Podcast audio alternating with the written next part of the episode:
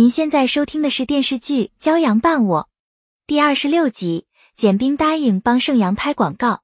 简冰望着齐总的车绝尘而去，他急得大喊盛阳的名字，没想到盛阳就在楼下，他根本没有跟齐总走。简冰又惊又喜，赶忙上前搀住他。盛阳一把甩开简冰，向简冰大吐苦水。他几天几夜没合眼，才把广告文案做好，没想到简冰却给了薛一鸣。薛一鸣看都没看就羞辱他一番，简冰一头雾水，他一直在等盛阳的快递，根本没有看到盛阳的文案。盛阳借着酒劲向简冰表明心意，紧紧抱住他。简冰被盛阳的表白深深感动。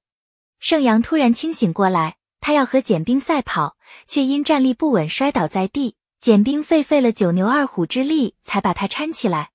简冰把盛阳带回家，盛阳倒头就睡。简冰从他包里拿出文案，从头至尾仔细看了一遍。简冰被他的创意深深吸引，连夜做了修改。第二天一早，简双想去厕所，他大声喊简冰来帮忙，却没有人应答。简双只好拄着拐杖下床，看到盛阳迷迷糊糊去卫生间，他吓得赶忙躲进房间，盛阳都没有察觉。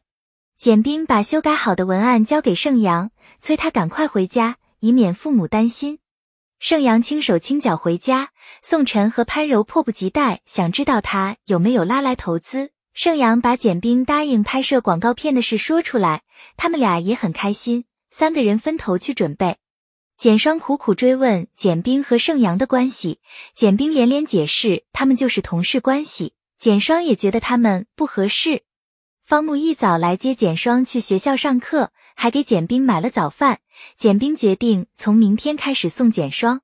简双提醒方木加快速度，简冰身边有别的男人了。方木不敢掉以轻心，拜托简双向他汇报简冰的行踪。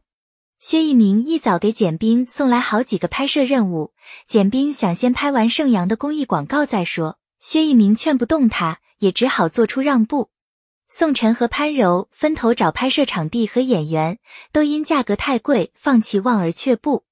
罗美娟无意中听说盛阳他们缺经费，就把圣像前偷偷藏的三万块钱私房钱搜出来给盛阳。盛阳心里热乎乎的，他连连向罗美娟表示感谢，发誓不会辜负父母的期望。罗美娟全力支持他创业，不奢望他赚太多的钱，只要开心健康就好。盛阳带宋晨和潘柔来见简冰，他们一起商量拍摄流程。简冰把写好的导演意见书给他们看。趁机去吧台买单，没想到盛阳事先已经和吧台服务员说好他结账。本系列音频由喜马拉雅小法师奇米整理制作，感谢您的收听。音频在多音字、英语以及专业术语方面可能会有不准确，如您发现错误，欢迎指正。更多电视剧、电影详解音频，敬请订阅关注。